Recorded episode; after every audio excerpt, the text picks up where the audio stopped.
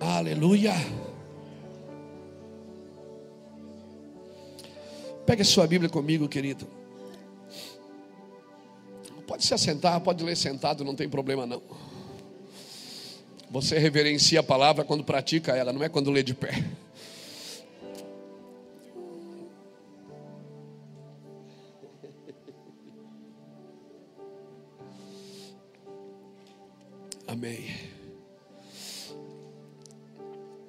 Irmão sentir de dar uma oferta, está aqui. Deus abençoe. Que o Senhor te leve para a Europa também, amém? Você que pegou a ficha, aí enquanto nós apresentávamos os visitantes, você que ganhou uma, uma fichinha para deixar seu nome, seu e-mail, seu telefone, para que a gente entre em contato com você e e quando tiver alguma programação aqui, a gente possa te abençoar também, dando os detalhes para que você possa vir. Às vezes as pessoas querem vir aqui e elas dizem: como é que é? Tem hospedagem, tem comida, como é que é isso? Então, por e-mail é mais fácil, né? Então você deixa aqui seu telefone, seu endereço, seu e-mail. Se você já congrega numa igreja, fique tranquilo, ninguém vai entrar na sua, na sua vida e tentar arrancar você de onde você está. Fique lá, Deus te plantou nesse lugar, amém? Louvado seja Deus, nosso trabalho é servir, só isso. Então depois você entrega lá no final, vai ter um gasofilaço desse aqui. Obrigado, pastor Wilson. Vai ter um gasofilaço daquele ali, lá no final você deixa essa fichinha lá dentro. Amém? Louvado seja Deus. Pega a sua Bíblia comigo. Abra a sua Bíblia comigo no livro do profeta Isaías, capítulo 46.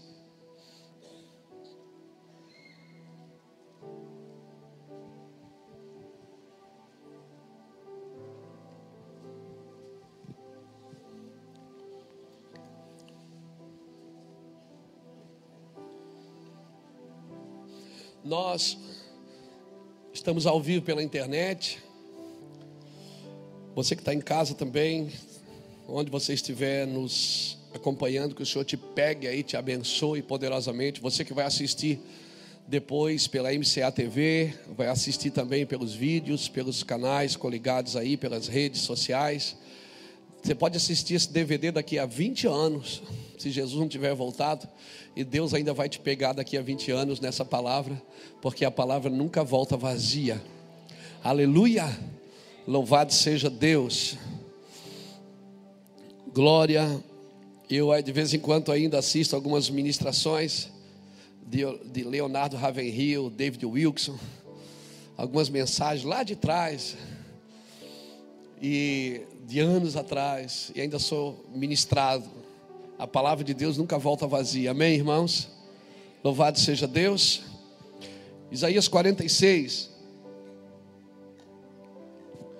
versículo 3 diz assim: Ouve-me, ó casa de Jacó, e todo o restante da casa de Israel, vós a quem sustentei desde o ventre, e levei desde o nascimento até a vossa velhice, eu serei o mesmo e ainda até as cãs eu vos carregarei.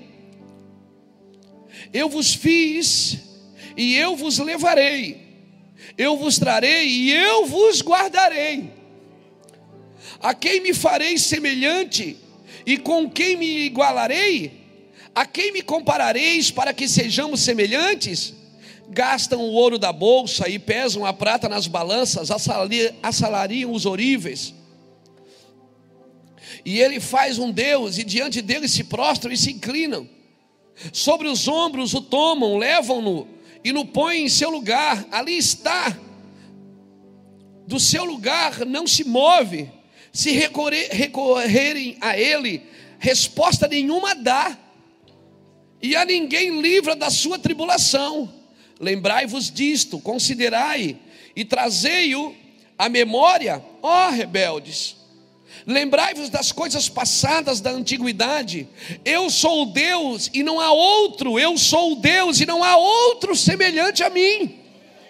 Eu anuncio o fim desde o princípio Desde a antiguidade, as coisas que ainda não sucederam, eu digo: o meu propósito subsistirá e eu farei toda a minha vontade. Do Oriente chamo a ave de rapina, e de um país remoto, o homem do meu conselho. O que eu disser, eu cumprirei. Formei o plano e o executarei. Ah, meu Deus.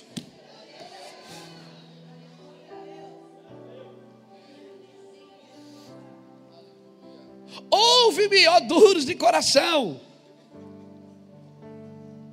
Os que estáis longe da retidão, faço chegar a minha retidão. Ela não está longe, a minha salvação não tardará. Estabelecerei em Sião a salvação, e em Israel o meu esplendor. Aleluia, aleluia. Eu quero continuar o que eu comecei no domingo passado, irmão. Lembra que eu falei para vocês que a gente ia continuar? Tomara que dê certo. Aleluia. Nós estamos falando do propósito eterno de Deus, do evangelho eterno. Nós estamos falando não de uma coisa momentânea, não de uma vida que você vê na igreja no domingo para Deus te abençoar. Você não vem na igreja para ser abençoado. Você vem na igreja para descobrir a sua posição em Deus. Porque se você conhece a sua posição, não importa a sua condição. Aleluia! Você não vem na igreja para mudar de condição, você vem para conhecer a sua posição. A sua posição em Deus é ela que vai determinar a condição que você vai viver. O Evangelho de Jesus, irmãos, não é um evangelho de melhoramento de vida, é um evangelho de transformação de vida. Eu venho para o Senhor para ser transformado, ou seja, para descobrir o meu propósito no Senhor. E quer saber que uma pessoa, quando ela descobre o caminho dela em Deus, ela para de sofrer. Aleluia. Quando você descobre quem você é em Deus, acabou não tem mais sofrimento. Por quê? Porque você conhece a sua posição. E se você conhece a sua posição, não importa mais a sua condição. Porque não é Deus que vai mudar a sua condição, é você conhecendo a sua posição em Deus, você vai mudar a sua condição. Deus não quer mudar as coisas ao seu redor, Ele quer transformar você. Então você vai ter uma ótica diferente do lugar que você vive, amém? Aleluia! Às vezes nós mudamos de lugar para ser abençoado, e Deus não mandou você procurar um lugar abençoado, Ele disse: ser tu uma bênção. Você vai ser uma bênção em qualquer lugar que você estiver, amém? Há lugares que você precisa mudar, porque Deus está no propósito de mudança, mas tem lugares que não, tem lugares que Deus quer que a gente transforme esse lugar. Então eu e você precisamos ter uma mente de conclusão, não só de iniciativa. Não adianta começar bem, eu tenho que terminar bem, amém? Aleluia. Não é começar bem que vai me tornar alguma coisa. Ou o camarada, você viu, começou ali uma benção, Deus está abençoando. Não, peraí. Não adianta começar bem, tem que terminar bem. A Bíblia diz que no final do dia é que Deus olhava e dizia, e viu Deus que era bom. Não era no começo do dia. Deus não glorificava a sua obra no começo do dia, ele glorificava no final do dia. E viu Deus que era bom, e viu Deus que era bom, era só no final do dia. Se você ler João capítulo 17, versículo 4, você vai ver Jesus dizendo: Pai, te glorifiquei na terra, concluindo a obra que me deste para fazer. Você não glorifica a Deus quando começa alguma coisa, você glorifica quando termina bem. Aleluia! Termina bem, Ele está dizendo para você e para mim nessa noite, desde o ventre até na sua velhice, até nas cãs, cãs fala de cabelo branco. Até nas cãs eu estou com você e eu não mudei, Deus diz. Eu não mudei, eu não vou mudar. Aleluia. Deus não muda com você porque mudou a circunstância, irmão. Ele é o mesmo ontem, hoje e será eternamente. Aleluia. E homem de Deus ou mulher de Deus, ele não muda por causa das circunstâncias. Você não tem que se adequar a nada. Se o mundo é redondo, eu sou quadrado. Se o mundo é quadrado, eu sou redondo. Eu não posso aprender com a terra a cuidar das coisas do céu. Eu tenho que aprender com o céu. No princípio criou, criou Deus o céu e o que, que ele criou primeiro? Então o céu é a prioridade de Deus. O céu é prioridade. Para que, que Deus coloca um reino dentro de mim? Jesus chegava e dizia: É chegado o reino. As pessoas olhavam: Cadê os exércitos? Cadê todo mundo? Mostra o teu reino. Ele dizia: Está aqui, ó. Mostra-nos o Pai. Ele dizia: Quem vê a mim, vê o Pai. Então faz alguma coisa. O filho só faz o que vê o Pai fazendo. Jesus não trabalhava por exibição, ele não provava quem ele era, ele não precisava provar quem ele era. Quando você sabe quem você é, você não vive de exibição, você vive de manifestação. Você sabe quem você é no espírito, aleluia. Você não precisa exibir para as pessoas crer. Filho de Deus não se exibe, ele se manifesta. E as pessoas diziam: faz alguma coisa. Jesus dizia: não, o filho só faz o que vê o pai fazendo. Faz o um milagre, não faço. Peraí, mas Jesus fazia milagre? Claro que fazia, mas não era para provar quem ele era, irmão. Ele fazia milagre porque ele sabia quem ele era. Pegou? Não era para provar quem ele era, ele fazia porque ele sabia quem ele era. Jesus não fazia milagre para encher a igreja, ele fazia milagre porque ele sabia quem ele era no Senhor. Aleluia! Aleluia! O problema é que nós queremos encher a igreja com dons. E se Deus muda o dom?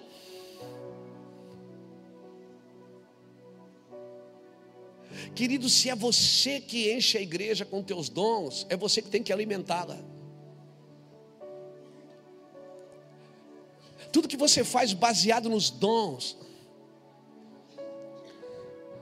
você vai ter que alimentar sempre.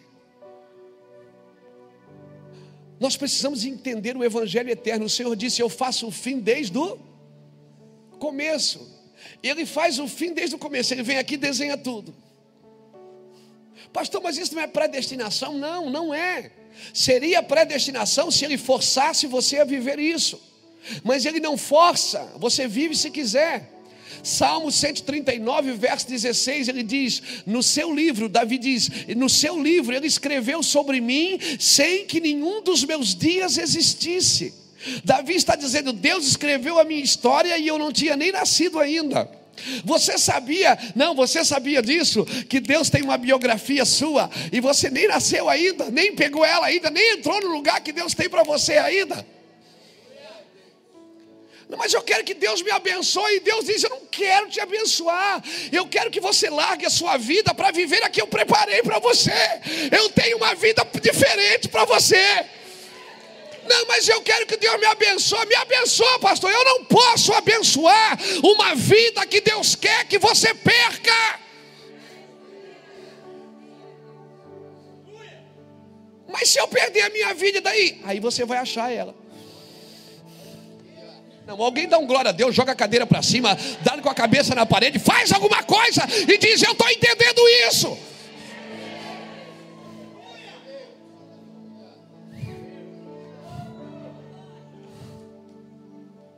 Querido, está pronto. Eu faço o fim desde o começo. O que eu falei, eu vou executar, ele está dizendo. Deus faz o fim desde o começo. Davi diz: No seu livro ele escreveu sobre mim, sem que nenhum dos meus dias existisse. Quando você chegar na eternidade, vai ter um livro lá, o livro da vida. E aí você vai chegar e dizer: Deus, olha aqui, as igrejas que eu abri para o Senhor. Aí Deus vai olhar e dizer: Mas aqui no livro diz que você ia ser empresário. Mas Senhor, eu fiz a tua obra, eu abri a igreja. Deus vai dizer: Não, você fez a sua obra. Mas aqui diz que você ia ser empresário e ia sustentar missionários nas nações. Mas Senhor, eu abri. Não, você abriu para você, não foi para mim.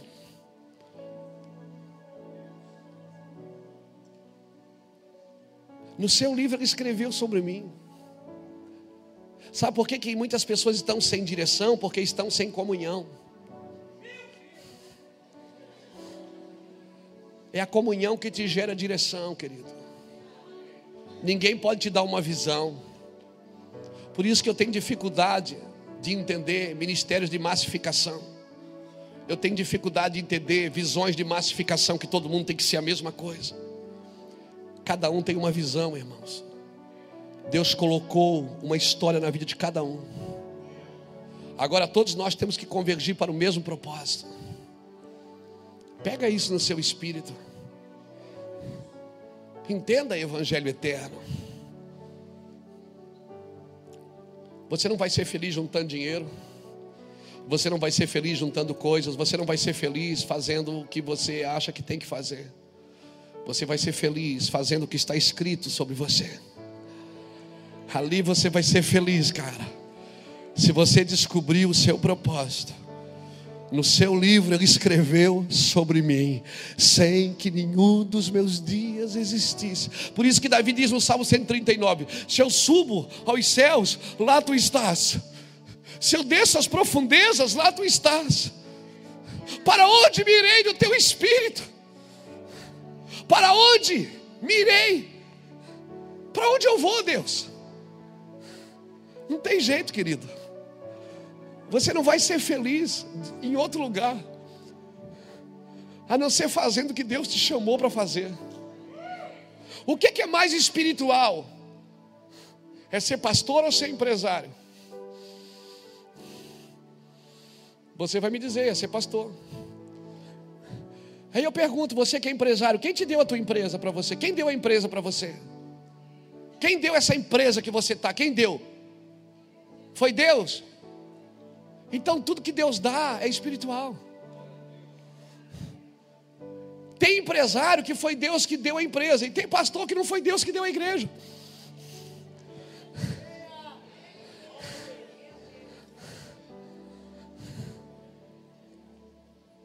As pessoas acham que para ser espiritual eu tenho que deixar minha empresa e vir para dentro da igreja.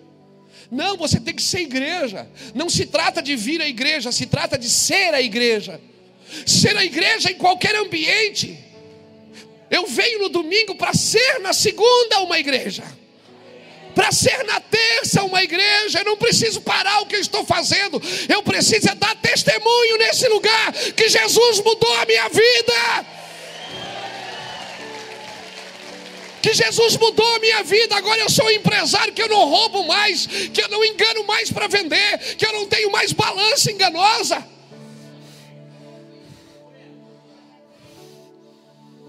Aleluia. É por isso que nós não entendemos o reino, irmão. Porque a religião nos ensinou a ficar sentado na igreja esperando Jesus voltar.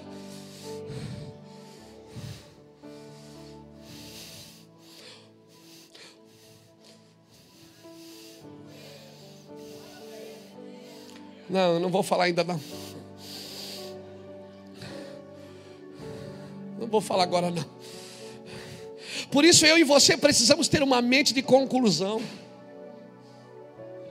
Oh, aleluia. Também te amo. Nós precisamos ter uma mente de conclusão, querido. Você tem que entender o que Deus quer da sua vida. Você pode imaginar Paulo, um cara sentado na cadeia, e dizendo: Sede meus imitadores. Quem quer imitar um cara desse, irmão? A gente quer imitar o cara que aparece na televisão, não o que está preso. E ele dizia assim: Meu filho Timóteo, o que de mim viste? Viu o que? Viu o cara preso. O que de mim ouviste? Isso, pratique. Paulo não tinha dinheiro nem para o enterro. E ainda bem que, que foi cortejado, porque daí foi, foi esquartejado, né? Que daí foi um pedaço para cada lugar. Eu não tinha dinheiro nem para o enterro. E ele dizendo: Alegrai-vos comigo do Senhor. Acabei a carreira e guardou a fé, não guardou mais nada, só a fé. Aleluia. Meu Deus, a igreja precisa entender isso, irmãos. Senão nós vamos ficar a vida inteira, 20, 30 anos, sentado numa cadeira, orando pela dor de cabeça, orando pela diarreia, orando para um dente de ouro, e as pessoas morrendo ao nosso redor. E a gente não acorda como igreja para ir para a rua, para ir para as nações. Aleluia! Mais um carro, mais uma casa, mais, mais alguma coisa. Alguém diga, eu estou entendendo isso. Eu profetizo um despertar de Deus sobre essa geração. No Brasil, em nome do Senhor Jesus. Eu profetizo que você não vai conseguir comer nem dormir até que você descubra o seu propósito eterno. Até que você descubra o seu chamamento em Deus. Você pode imaginar Jesus, Levi, Mateus, na coletoria, Mateus capítulo 9, Jesus passa por ele, e Jesus não promete nada, só diz: Mateus, segue-me. Mateus era um cobrador de impostos. Ele está dentro da coletoria cobrando impostos, um cara odiado pela sociedade. De repente, Jesus passa, olha para ele e diz: Ó Mateus, segue-me. Ele não prometeu nada. Ele não prometeu nada. E quem se oferecia, ele dizia: Ó, não tem onde dormir. Você quer ir mesmo? Eu não tenho onde reclinar a cabeça. Você quer ir mesmo comigo?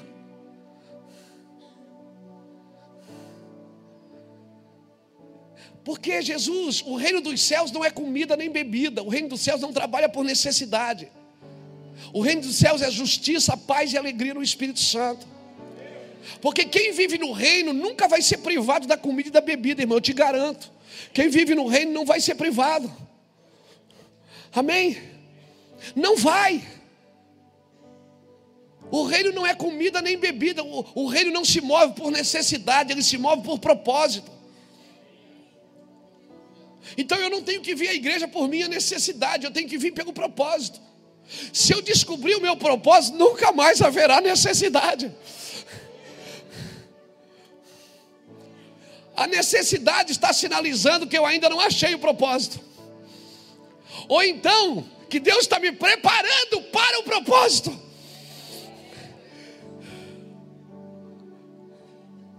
Não, não pense que Deus vai fazer alguma coisa através de você sem fazer primeiro em você, querido. Você vai ter que provar do que você prega. Você vai ter que provar do que você oferece aos outros. Você vai ter que sentar na mesma mesa e comer o que você, o que você tem, o que você tem dado aos outros. Quando você tem uma mentalidade de conclusão, nem aplausos, nem crítica te vão te parar. Aplausos não vão afogar você e a crítica também não vai parar. Por quê? Porque você tem um ministério. Você entendeu por que Deus te chamou. Aleluia. Não, você não está entendendo. Aleluia. Mas está dando só para me agradar ou está entendendo mesmo? Aleluia. Todos aqueles que têm uma mente de conclusão, eles não se separam durante o processo, irmão. Por isso que a gente está aqui no ministério, de vez em quando a gente briga e se arranha, e, e, e, um dá de dedo no outro, e daqui a pouco chora, se abraça e se beija. Por quê? Porque a gente está no processo do propósito. E quando você está no mesmo propósito, você tem a mesma mente de conclusão, você não se ofende no processo. E, e quando você não se ofende, você começa a se tornar uma semente para a unidade, amém, querido? É difícil não dá para se ofender por qualquer coisa, querido. Aleluia.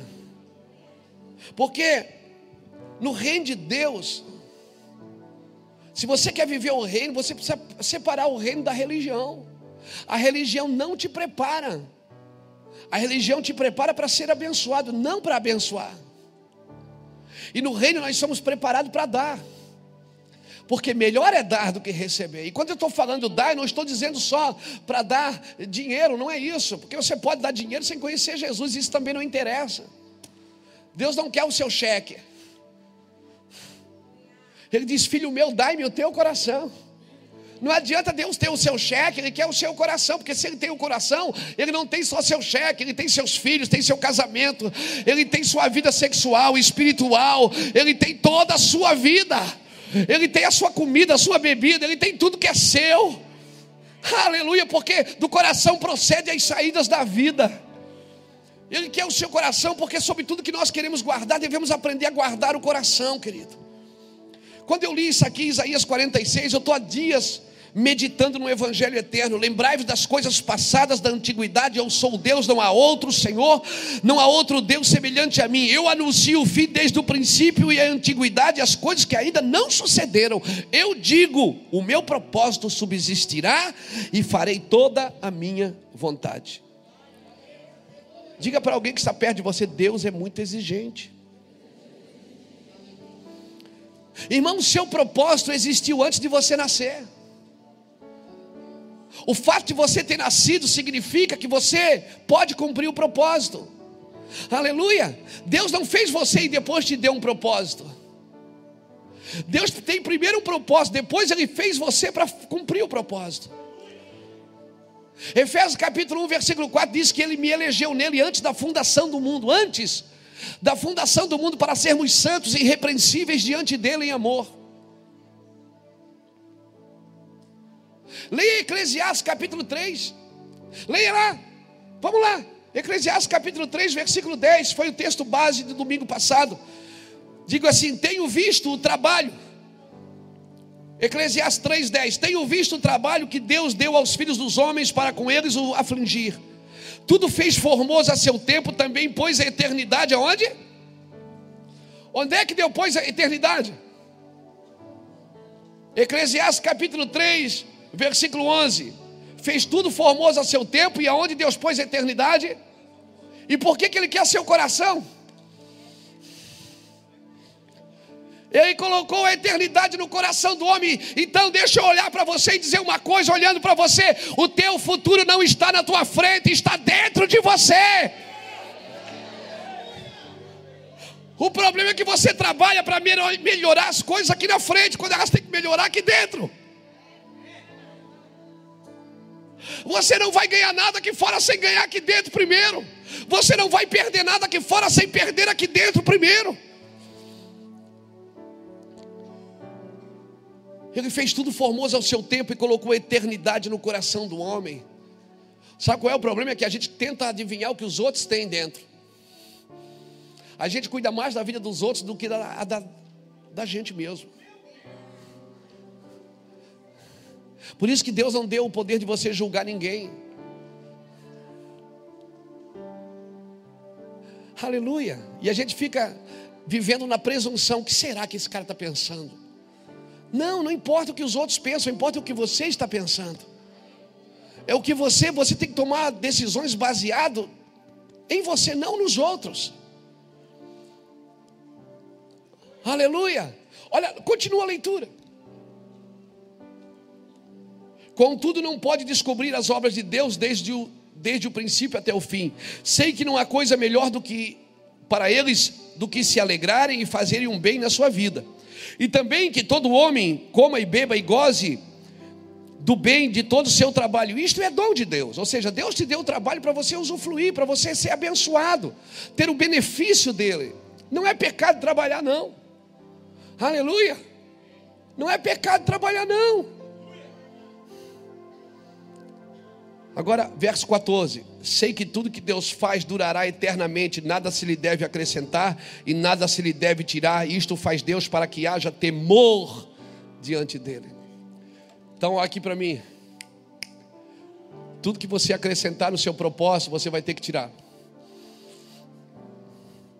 E tudo que você vai tirou, você vai ter que colocar de novo. Deus não precisa de ajuda para cumprir o que ele prometeu na sua vida. Ele só precisa que você ande com Ele. Por isso que Enoque andava com Deus e já não era, porque Deus o tomou para si. Quando você anda com Deus, já era a sua vida, você não tem mais vida, querido. A sua vida agora passa a ser a vida dele. A sua decisão é baseada na vontade dele. O que você tem é o que ele quer dar para você, não o que você quer adquirir por conta própria. Mas Deus me chamou para produzir. Eu entendo isso, que Deus te chamou para produzir. Mas se você está produzindo alguma coisa que não foi Deus que te deu, você vai ter que perder. Por isso que para alguns Deus pode dar dinheiro, para outros não. Por quê, pastor? Por causa do propósito. Aleluia. Aleluia. Você pegou isso, irmão? Seu propósito existe antes de você existir. Agora olha o verso 15: O que é já foi, o que há de ser também já foi, e Deus pede conta do que passou. O que é já foi, amém? O que há de ser também já foi, acabou, está pronto. Vamos outra. Abre aqui Isaías capítulo 14. Vamos lá. Isaías capítulo 14, versículo 24.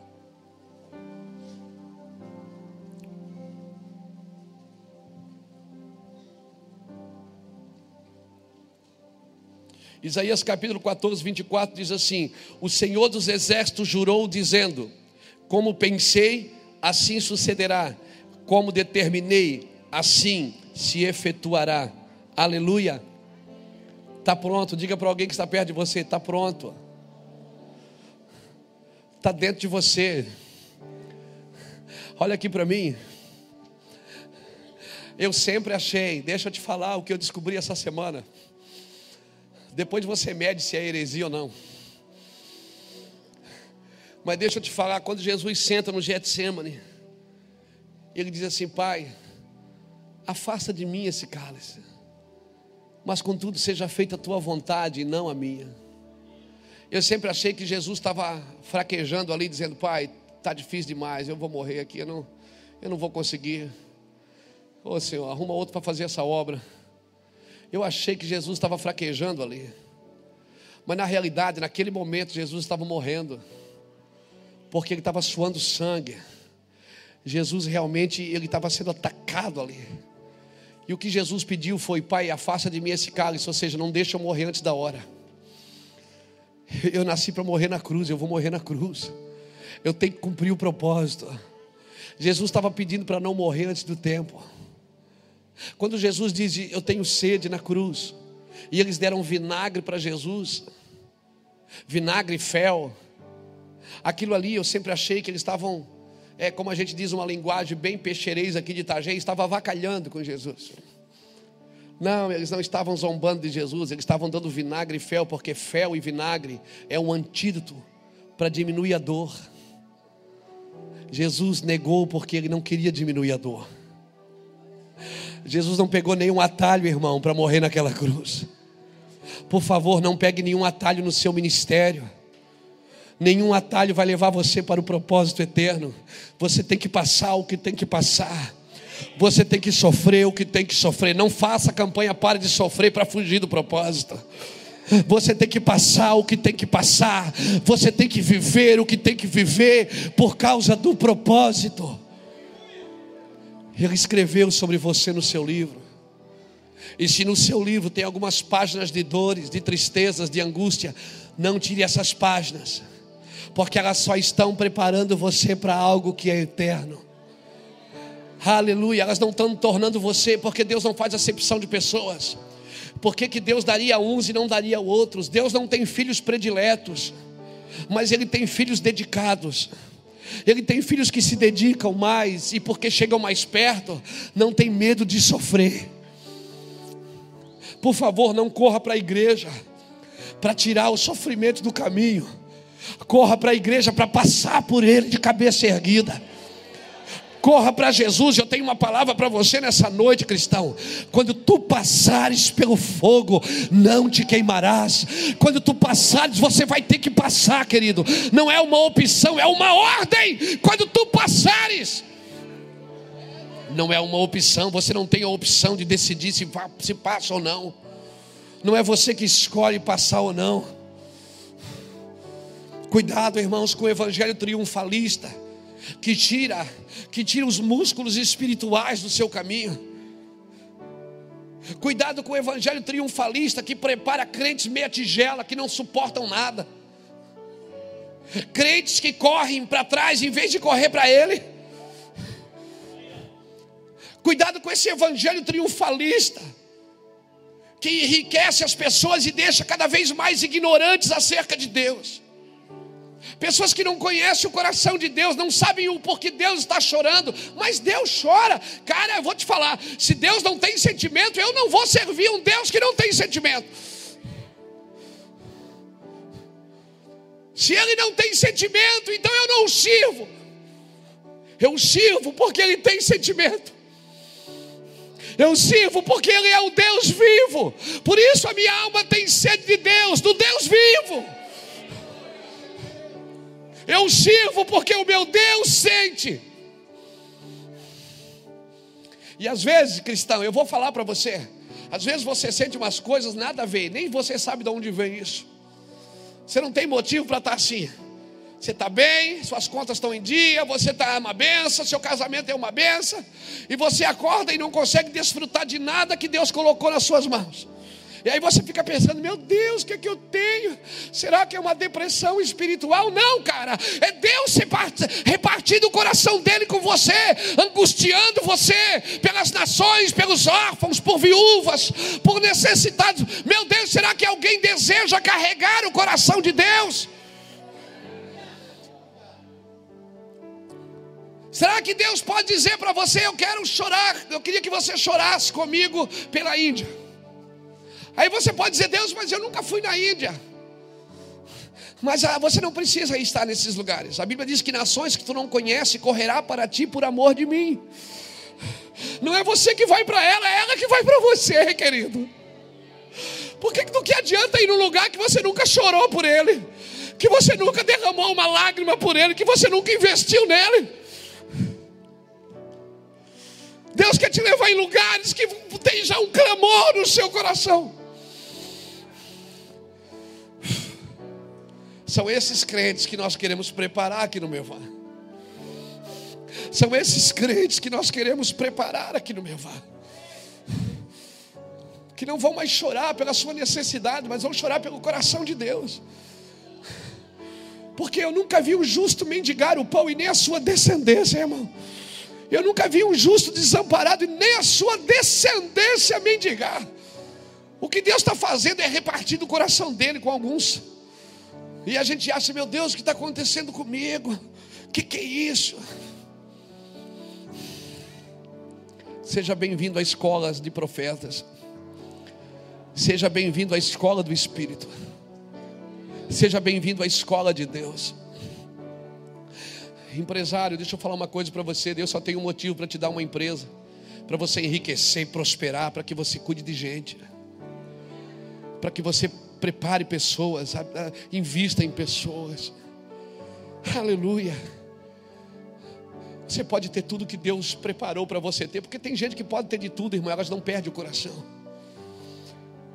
Mas Deus está te dando recurso, condição, porque Deus tem um propósito para isso. Procure saber qual é o propósito para daqui a 5, 6 anos você dizer: não sei porque eu quebrei, não sei porque eu fali. Procure saber qual é o propósito de Deus para a sua empresa. Pastor, mas eu sou só um vendedor de pipocas, não importa, cara. Deus tem um, um propósito para as suas pipocas. Há um propósito. Há um tempo para todo propósito debaixo do céu.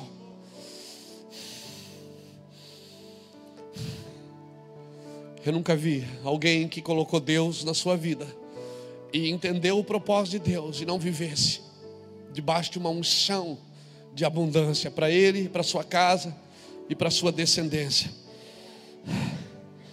Aleluia. Não existe uma visão particular do seu futuro. Nenhum homem pode te dar uma visão. Nenhum homem pode plantar uma visão dentro de você. Nós, os pregadores, os pastores, os condutores, nós podemos ajudar você a conduzir, a parar as arestas, a ser balizadores para você. Ó, irmão, vai por aqui, querido. Ó, não faz isso não, querido. Põe a mão aqui, querido. Tira a mão daqui. Mas ninguém pode dar uma visão. Quando algum homem te der uma visão, saiba, não foi a visão de Deus, porque a visão de Deus, ela nasce com você. Ela nasce com você, cara. Mas homens podem falar o que você está recebendo de Deus. E quando eu escuto alguém que está falando o que eu recebi de Deus, que eu vejo que aquilo pode contribuir com a minha visão, eu paro tudo para ouvi-lo. Porque eu sei que aquele homem tem algo para acrescentar à minha visão, a visão que Deus me deu. Deus não tem uma visão particular. Deus não tem uma visão para cada um. para você fazer o que você quer. Todas as visões têm que convergir para o mesmo propósito.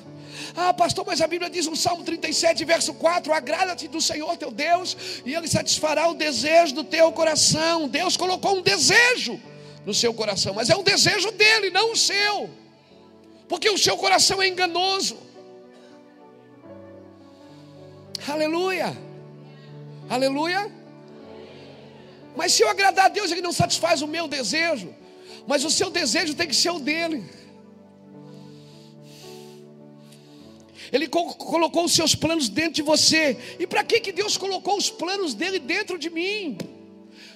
Para que, que Deus escondeu de mim? Porque é do caráter de Deus esconder. Deus escondeu as coisas preciosas. Deus não, Ele é um Deus de mistério. Sabe que os pentecostais têm razão, Ele é um Deus de mistério.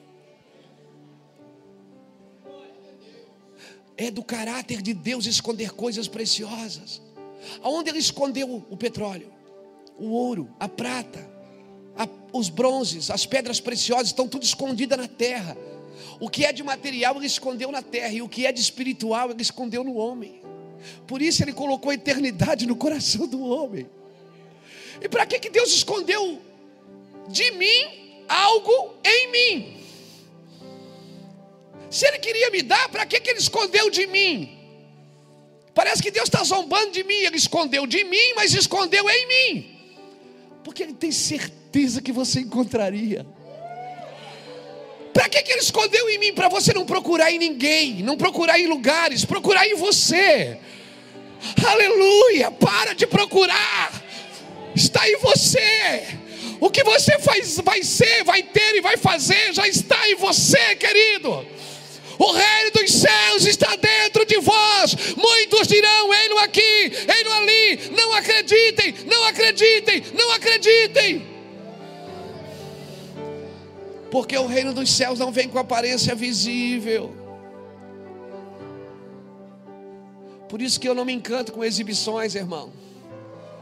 Exibições não exibem o reino de Deus. O reino de Deus é mistério.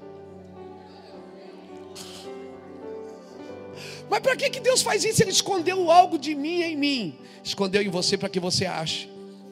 Ele sabia que você ia achar. E para ajudar, ele mandou o Espírito Santo para te ajudar a procurar. E aí você está procurando. Eu achei, irmão, depois que o pastor David Robson orasse por mim, eu ia virar o, o David Robson Júnior. Eu achei que depois que Benihim orasse por mim, orou seis vezes. Eu achei que eu ia virar o Benihim Júnior. Eu achei que tantos homens que passaram na minha vida, todos eles colaboraram e colaboram até hoje. Eu ouço os homens de Deus, às vezes eu peço, irmão, ora por mim, eu quero essa unção. Eu peço mesmo. Mas ninguém pode te dar uma visão. Todas as pessoas que orarem por você vão contribuir com aquilo que você carrega. Você precisa descobrir o que você já tem. Está em você. Só que não é para você pegar e fazer alguma coisa sozinho. Porque se você for fazer sozinho, já era. Diga para alguém que está perto de você: a visão te domina. Não importa o número de vezes que você se afastou dele, se perdeu no caminho, falou que não devia, pensou que não devia, tocou o que não devia, fez o que não devia. Não importa. Importa que se todas as vezes você voltar e dizer: Deus, eu estou afim de começar de novo. Ele vai te levar no começo. Diz, ó, filho, você tem que fazer alguns caminhos de volta. Ó, lembra de onde caísse. Foi aqui, foi aqui, senhor, foi. Então aqui, meu filho, começa daqui. Dá o start aqui de novo. Mas, Senhor, aí a gente diz: agora Deus está fazendo algo novo na minha vida. Ele não está fazendo algo novo, Ele só levou você de volta no mesmo lugar. Ele, o caminho está pronto. Aleluia. Quando ele diz eis que faço nova todas as coisas, é novo para você, mas para ele não é. Ele faz o fim desde o começo. Aleluia! Você não consegue se, se livrar dele. Por isso que um desviado, quando passa na frente da igreja, chora. Eu me lembro quando às noites eu fiquei na rua vendendo cocaína e cantando hino da igreja. com a cabeça cheia de droga e dizer, porque ele vive. Por quê? Porque eu não conseguia me livrar dele, irmão. É por isso que no inferno não vai ter adoração. Porque a pessoa que vai no inferno vai no espírito, e o espírito não conhece outro Deus. A alma pode adorar o diabo, o corpo pode adorar o diabo, mas o espírito nunca vai adorar Satanás. Por isso que no inferno não tem adoração. A pessoa que vai ao inferno vai no espírito. E o espírito só reconhece uf, aquele que soprou. Por isso que uma pessoa endemoniada, quando ela volta da endemoniação, ela acorda e diz: O que é que houve? Ela não sabe o que é que houve, porque o diabo tomou a sua mente. Mas uma pessoa cheia do Espírito. Quer ver? Eu vou pular agora. Aí diz: Ah, não sei o que, é que houve. Eu sei, eu vou pular. Agora eu vou dançar. Ah, mas aí está amarrado para que isso? É culto na razão. Eu estou fazendo porque eu quero. É eu que digo para o meu corpo: Corpo, adora Senhor Jesus.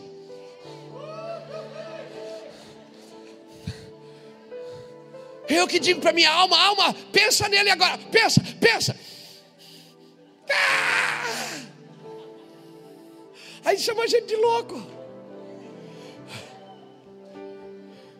Quando o Espírito dá ordem para a sua alma, dá ordem para o seu corpo, é por isso que você tem que apresentar o seu corpo. Pega corpo, vai, vai adorar o Senhor. Vai, mas eu não quero, eu quero a pornografia, eu quero a prostituição. Não, corpo, quem manda aqui é o Espírito. Vai lá, vai lá adorar o Senhor. Vai adorar o Senhor. Isso é apresentai os vossos corpos como sacrifício vivo, santo e agradável a Deus. Você se apresenta. Deus não desmaia você com éter, depois joga você no altar e diz: agora você vai morrer. Não. Você tem que decidir: eu quero morrer. Eu quero perder a minha vida, Senhor. Eu, eu sacrifico a minha vontade. Senhor, eu tenho um, um, um, espírito ruim, eu quero brigar com as pessoas, eu tenho desejo de me prostituir, eu tenho desejo da pornografia, Senhor, eu quero usar drogas, mas eu apresento o meu corpo como um sacrifício vivo, Senhor. Eu quero morrer no altar, Senhor. Porque eu quero viver a tua vontade, e a tua vontade não dá para viver na carne nem na alma, ela tem que ser no espírito. Alguém levante as mãos santas para o céu. Isso, solta o leão que está aí dentro, por favor, solta. Libera! Libera a unção da sua vida. Ah, meu Deus! Por isso você não consegue desfrutar um lugar que o seu espírito não governa. Você pode ter dinheiro a dar, a dar com o pau, meu irmão. Você pode ter dinheiro para juntar de rodo.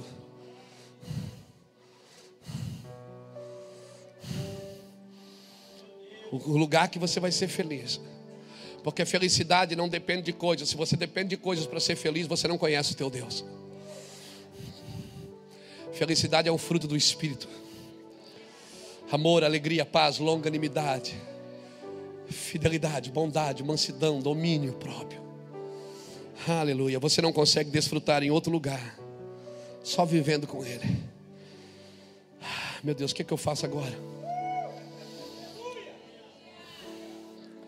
Deus não tem um propósito quando você nasce. Deus não olhou você na maternidade, no berço e disse: Ó, oh, nasceu Luiz Hermini agora, o que, que eu vou fazer dele? Não, peraí.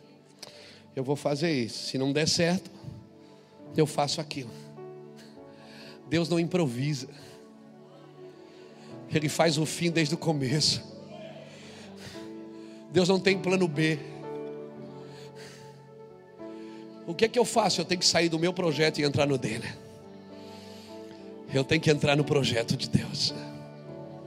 Deus trouxe você aqui hoje para ouvir isso. Mas, pastor, você quer que Deus se dobre aos seus cuidados? O, o meu Jesus não é um leão de circo que nasceu para divertir pessoas. Ele é um indomável. Você não consegue domá-lo. Cada encontro com ele, ele vai quebrar você. Cada encontro com ele, você vai perder algo seu e vai ganhar algo dele. Cada encontro com ele, você vai abrir mão de algo da carne para pegar algo do espírito. cada encontro com Ele, você vai abrir mão dos seus desejos para viver a vontade dEle. Ah, meu Deus, o que é que eu faço agora? Agora que eu já sei disso tudo, o que é que eu faço, Deus? Pastor, mas eu sou um cara miserável, pastor, eu sou terrível. Deus não. Você está você tá no lugar certo. O primeiro lugar é reconhecer quem você é. Mas eu estou aqui nessa noite não para dizer quem você é, mas para dizer quem você pode ser. Você pode ser aquilo que Deus chamou você para ser. Aleluia. Aleluia. Oh Espírito Santo, obrigado por estar aqui nesse lugar, nessa noite conosco. Eu ainda não posso terminar. Deus te salvou porque Ele tem atribuições a você. E Ele não pode te usar, te botar no propósito sem salvar você primeiro. Por isso que Ele te salva para te tornar um Senhor. Por isso que Ele é Senhor e Salvador. Ele te salva para que você entre no propósito. Ele primeiro tem que te justificar, para que depois você pratique justiça. Por isso ele te salva primeiro e depois te coloca no prumo. Para ser salvo você não pode fazer nada, ele que faz, ele já morreu na cruz para te salvar. E hoje trouxe você aqui para salvar você. E se você quiser, você nem precisa esperar o final do culto para aceitar Jesus, você pode aceitar Jesus agora. Porque nós ainda não acabamos, mas se você foi pego por Deus nessa noite, Deus pegou você por dentro, porque esse é o meu propósito, é pegar você por dentro. Não é pegar você pelos olhos, não é pegar você por fora, é pegar por dentro, é arrancar as suas entranhas. Deus está aqui nessa noite. E primeiro Ele precisa te salvar para depois te colocar no propósito. Ele precisa te justificar, porque o justo pratica justiça. Mas você só é justo se Ele te justificar. E Ele me justifica para quê, pastor? Para que eu pratique justiça. A minha justiça não pode me salvar, a justiça dele me salva, mas a minha justiça me posiciona. Ele me salva para mim me posicionar. Ele não é senhor dos salvos, ele é senhor dos senhores. Dos salvos, ele é salvador. Então ele me salva para mim me posicionar. Então agora ele passa a ser senhor. Ele não me chamou só para ser salvo, ele me chamou para governar com ele. Eu preciso governar com Cristo. E a primeira coisa que eu preciso governar é a minha vida. Eu preciso aprender a me governar. Eu preciso conhecer meus limites, a minha carnalidade. Eu preciso ter um encontro com a minha realidade. É por isso que o Senhor está aqui nessa noite. Ele quer salvar você.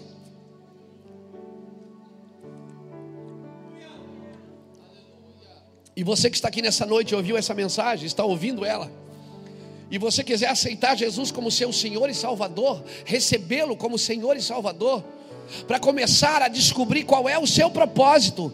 Hoje é a sua noite, você pode levantar do seu lugar e vir aceitar Jesus. Pastor, mas na frente de todo mundo, esse é o primeiro passo. É você assumir publicamente que você quer entrar no propósito de Deus. Esse é o primeiro passo, é você assumir publicamente: eu quero isso, pastor. Eu quero viver com Cristo. E eu quero um dia estar com Ele na eternidade. Mas se você quiser, a eternidade pode começar hoje. Porque a eternidade não começa quando Ele vai te levar para o céu. A ideia de Deus não é só te levar para o céu, é que você transforme a terra num céu. Para que você estabeleça o reino de Deus. Um dia Ele vai te arrebatar. Mas se Ele quisesse só te salvar, Ele vinha hoje, você aceitava Jesus e já morria aqui no altar para ir ser salvo, mas Ele não quer só te salvar, Ele quer te salvar e te reposicionar, tirar o que o diabo roubou de Adão. Ele quer te reposicionar no Éden. Então você vai ter encontros sobrenaturais com Deus todos os dias. Então você vai dar nome e Deus vai determinar e você vai aceitar o que Deus determina. Então você não vai ter vergonha de andar nu de se expor. Aleluia. Para encerrar, Muitos procuram a vontade de Deus em muitos lugares, menos dentro de si mesmo. Provérbios capítulo 1, versículo 23 diz que nós temos que buscar o conselho do Senhor. Não precisa ler, não, eu não vou ler. Você não precisa consultar alguém para descobrir o seu futuro. Você precisa consultar o Senhor. Olha o que diz o Salmo 25, o verso 12. Qual é o homem que teme ao Senhor? A este lhe ensinará o caminho que deve escolher. A sua alma repousará na prosperidade e a sua descendência herdará a terra. Verso 14 diz: O segredo do Senhor é para aqueles que o temem. Cá para nós, Deus tem segredos. Ele tem segredos. Tem. E como é que eu descubro? Os segredos do Senhor são para aqueles que o temem. É, é. Ele vai contar, vai. Ele conta. Quando ele foi destruir Sodoma, ele disse: Por acaso eu vou fazer alguma coisa sem contar para o meu amigo Abraão? Ele fala. Se você andar num nível de intimidade com Deus, não vai haver segredos entre vocês. O que muitas pessoas têm que estudar para descobrir, Deus vai falar para você em secreto.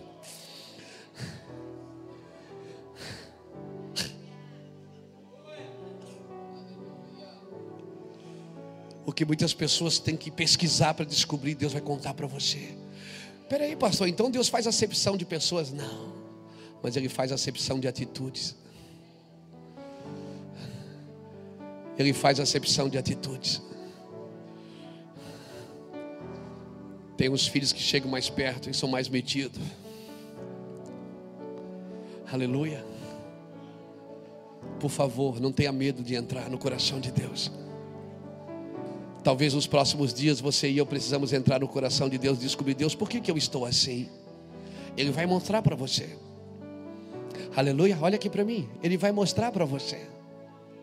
Mas Senhor, por que, que eu estou vivendo esse momento? Ele vai dizer, filho, por que eu estou vivendo isso? Ele não vai dizer só por quê, mas como vai dizer para quê. E ele vai dizer, sabe para que você está vivendo isso, meu filho? Tem um propósito eterno. E isso estava escrito aqui no seu livro e você tinha que viver. Eu não podia rasgar essa página. Porque eu não sou um Deus de atalhos, eu sou Deus de caminho. Eu sou o caminho, a verdade e a vida. Não existe atalhos para viver no reino de Deus. Aleluia. Essas coisas estão tão vivas dentro de mim, irmãos. Tão vivas. Deus dá visão para você. Eu aqui, eu vou daqui a pouco vou orar com vocês. Mas eu não posso dar uma visão. Eu posso só falar o que Deus já falou no seu coração. A profecia é para exortar, consolar e edificar. Ela não pode dar destino. Quem dá destino é a visão do seu coração, é o que Deus plantou em você. Aleluia. Louvado seja Deus. Deus dá a visão diretamente a você e Ele revela à medida que você vai andando nela. Por isso que Deus não abre as portas, Deus abre a porta. Ele diz: Conheça as tuas obras. Apocalipse capítulo 3, versículo 8 em diante, ele diz: Conheço as tuas obras e sei que tens pouca força, mas contudo guardaste meu nome e não negaste a minha palavra, por isso coloco diante de ti uma porta aberta. Sabe por que Deus coloca uma só? Porque Ele é sucinto. Quando você anda no propósito de Deus, você não anda em confusão. Deus coloca uma porta, Ele coloca uma, você entra. Aí abre outra, você entra. Abre outra, você entra. Deus é sucinto. Ele vai fazendo as coisas e você vai entrando naquilo que Deus tem. Aleluia. Entra nesse lugar que Deus abriu. Entra nesse novo. Não tenha medo de entrar no novo. O novo é assustador. Sabe por quê? Porque o novo não é você que controla, é Deus que controla. Quando você entra no novo, você não pode mais controlar. Aí você diz, mas aqui está tudo bem, porque aqui tem segurança. É isso exatamente que Deus quer. Deus quer tirar você da sua segurança. Porque enquanto você estiver na sua segurança, você não pode viver o reino de Deus, que não é comida nem bebida, mas é justiça, paz e alegria no Espírito Santo. Porque quem pratica justiça vai viver em paz, e quem, e quem vive em paz tem alegria. Alegria não pode gerar paz, mas a paz certamente vai gerar alegria. Aleluia. Para a gente terminar agora de verdade. Jeremias capítulo 31.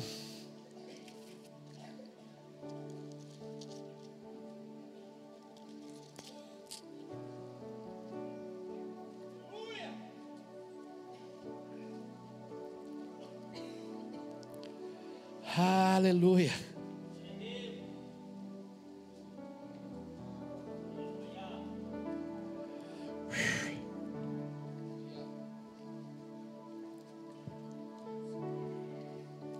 Nós vamos ler dois textos e vamos terminar. Eu espero. Jeremias 31. Leia o versículo 33. Mas esta é a aliança que farei com a casa de Israel depois daqueles dias, diz o Senhor. Porei a minha lei aonde? Aonde que Deus vai colocar a lei dele? No seu interior. Deus vai colocar a lei dele aonde? No seu interior, e a escreverei no seu coração, e serei o seu Deus, e eles serão o meu povo. Não ensinará alguém mais o seu próximo, nem alguém a seu irmão, dizendo: Conhecer o Senhor, porque todos me conhecerão, desde o maior até o menor. Pois lhe perdoarei a sua maldade e nunca mais me lembrarei dos seus pecados. Deus quer colocar a lei dele aonde? No seu interior. Quando o povo chegou no Sinai, em Êxodo 19, Deus disse: Eu vou descer no Sinai. O povo saiu correndo de medo. Versículo 20, capítulo 20 de Êxodo, capítulo 20, verso 18 em diante. O povo disse assim para Deus, para Moisés: Moisés, fala tu e ouviremos, mas não fale Deus para que não morramos. Deus queria e desceu para estar com o povo, o povo não quis. O povo disse: Fala tu, Moisés, e ouviremos, mas não fale Deus para que não morramos. E até hoje a gente prefere alguém que fale em nome de Deus. É mais fácil ouvir um homem pregando do que ouvir Deus num quarto sozinho. É ou não é? É ou não é? Aí o povo diz: Fala tu, Moisés, e ouviremos, mas não fale Deus para que não morramos. Aí o povo rejeitou a Deus. Daí Deus chama Moisés e dá a lei para Moisés. Deus disse: Tá bom. Essa nunca foi a ideia de Deus, regras. Deus não é um Deus de regulamento, é um Deus de relacionamento. Nunca foi a ideia de Deus dar regras para a igreja. Porque os lugares que as regras são fortes é porque o relacionamento é fraco. Um lugar de relacionamento, as regras são fracas. Não é as regras que determinam, são os relacionamentos. Porque se eu ando com o meu irmão, eu não preciso de regra para ter comunhão com ele, eu vou servi-lo, eu entendo que eu tenho que servi-lo e dar o melhor para ele. Então Deus criou os dez mandamentos: não matarás, não roubarás, você conhece. Aí cada vez que uma pessoa era pega em pecado, ela era apedrejada. Chamava as testemunhas, você viu, viu, viu mesmo, viu, também tá, toca na parede pedra. Só que essa nunca foi a ideia de Deus. Aí Jeremias profetiza: nos últimos dias eu colocarei a minha lei no vosso interior. E ninguém mais ensinará ao seu próximo, todos me conhecerão, porque a lei agora não está mais numa pedra, ela está no meu coração. Aí aparece Jesus, nasce Jesus e aparece Jesus pregando o sermão da montanha. Jesus dizia: Ouviste o que foi dito, regras, regulamento. Não matarás. Aí Jesus diz: Eu, porém, vos digo relacionamento. Se olhares para um irmão com um olhar impuro e desejares o mal dele, já o mataste. Ouviste o que foi dito? Não adulterarás. Jesus disse: Eu, porém, vos digo: relacionamento. Jesus disse: Se olhares para uma mulher com intenção impura, já adulteraste com ela. Aí eu pergunto para você, amigão. Qual é o mais difícil? É andar no regulamento ou no relacionamento? No relacionamento é muito pior. Porque no relacionamento eu tenho que ser verdadeiro, não hipócrita. A lei produz hipócritas. que julgam os outros, mas fazem o mesmo. Relacionamento não.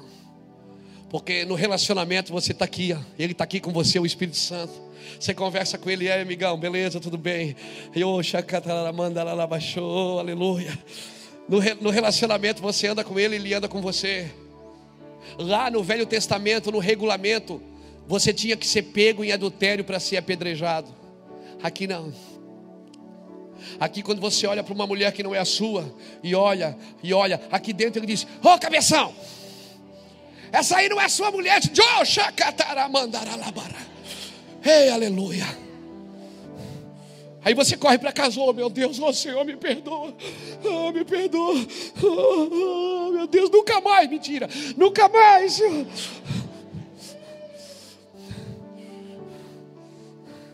Esse é um relacionamento diário.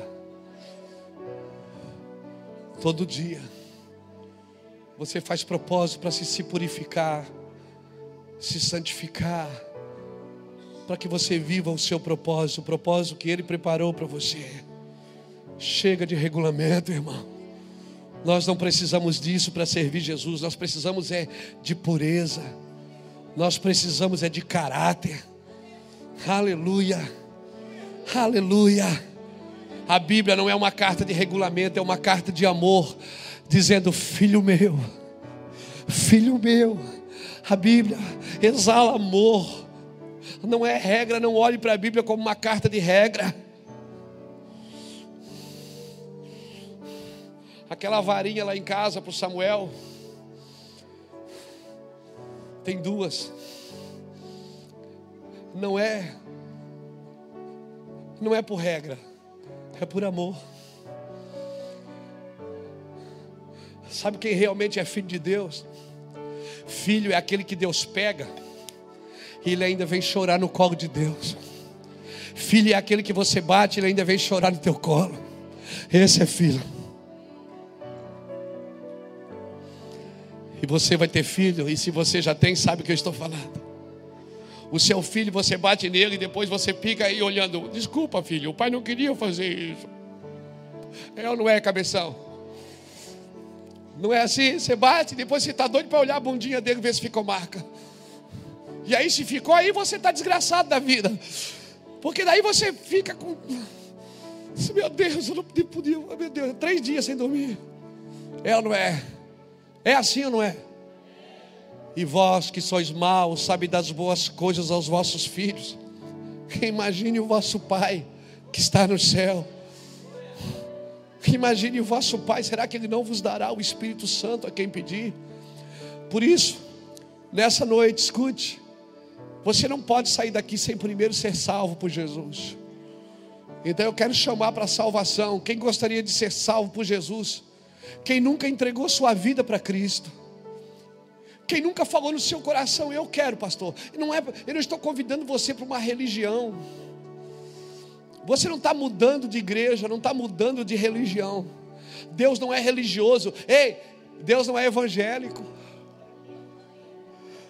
Deus não é católico, Deus não é espírita, Deus é santo. Eu estou convidando você para entrar num caminho de santidade com Deus com Jesus Cristo. E se você está aqui nessa noite, Ele te trouxe, passou uma luta para trazer você aqui hoje. Todas as coisas contribuíram para você não vir, mas você veio. E hoje você está aqui, você não pode ir para casa sem ser salvo. E por isso eu clamo ao sangue do Cordeiro pela sua vida nessa noite. E eu digo para você, você que quer ser salvo, saia da sua cadeira agora, venha aqui na frente, entregue seu caminho ao Senhor. Deus quer mudar a sua vida para sempre. Faça isso agora, mude de vida nessa noite.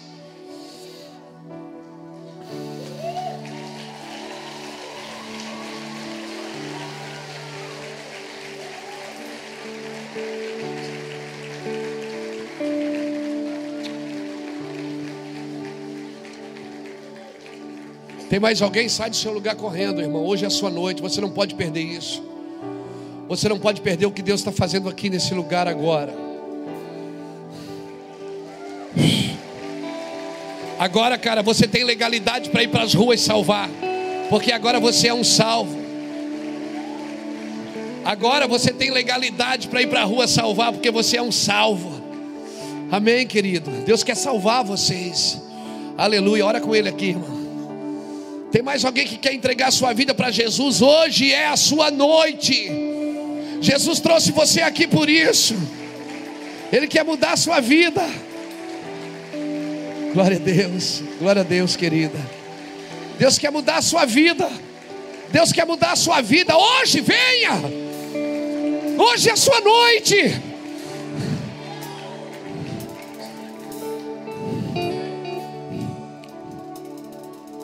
Me ajuda aí, banda. Entra nesse lugar. Tem mais pessoas. Sai do seu lugar e vem aqui nesse lugar, nessa noite. Deus quer mudar a sua vida.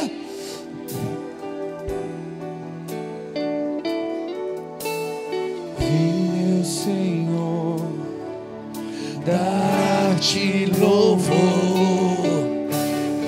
Kleb, vem cá, pastor. Ajuda nós aqui. de receber meu melhor. Agora você tem legalidade para entrar no propósito de Deus. O plano eterno, o evangelho eterno, o evangelho eterno, o evangelho eterno.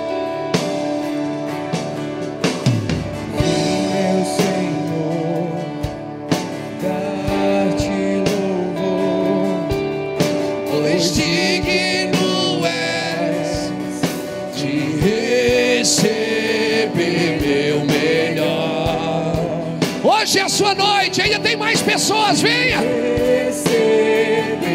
Deus quer mudar a sua vida para sempre, para sempre, para sempre.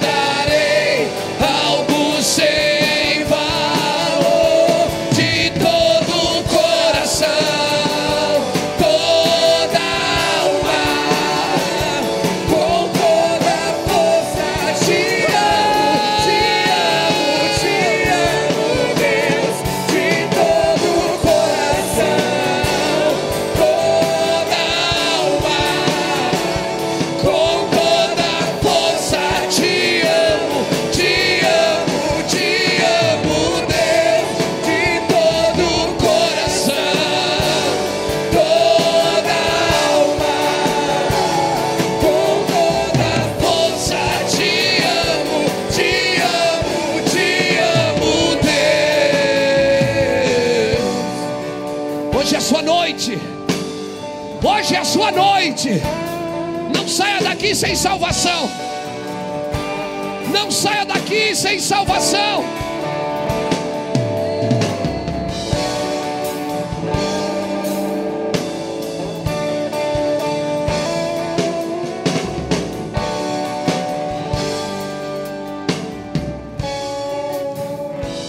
Faço chegar a minha retidão. Ela não está longe, a minha salvação não. Estabelecerei em Sião a salvação, e em Israel o meu esplendor. Você só pode entrar no propósito de Deus se você for salvo. Se você não for salvo, você vai fazer as coisas da sua maneira. A religião diz que você é o beneficiado, diz que Deus trabalha para você. Mas o reino não, o reino diz: você precisa ser salvo para entrar no propósito de Deus, para entrar naquilo que Deus tem para a sua vida. Aleluia. Eu vejo que ainda tem pessoas que ainda precisam entregar suas vidas para Cristo. Eu quero terminar, mas o meu espírito ainda não está em paz. Tem pessoas aqui ainda que precisam render a sua vida para Cristo. Hoje é a sua noite. Deus preparou você para isso. Aleluia. Deus preparou você para isso, querida. Venha mesmo. O meu espírito ainda não está em paz. Oh, entregue os seus caminhos ao Senhor. Confia nele e o mais ele fará. Ei! Ei! Alguém levante a mão e solta o leão que está aí dentro. Solta!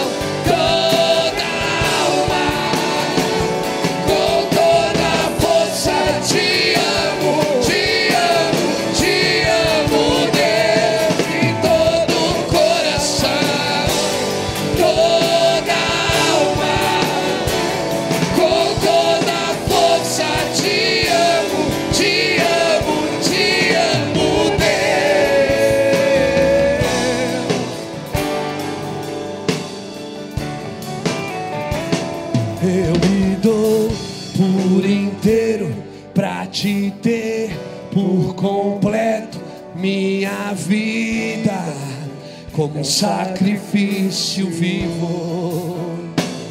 Eu me dou por inteiro pra te ter por completo minha vida como um sacrifício vivo.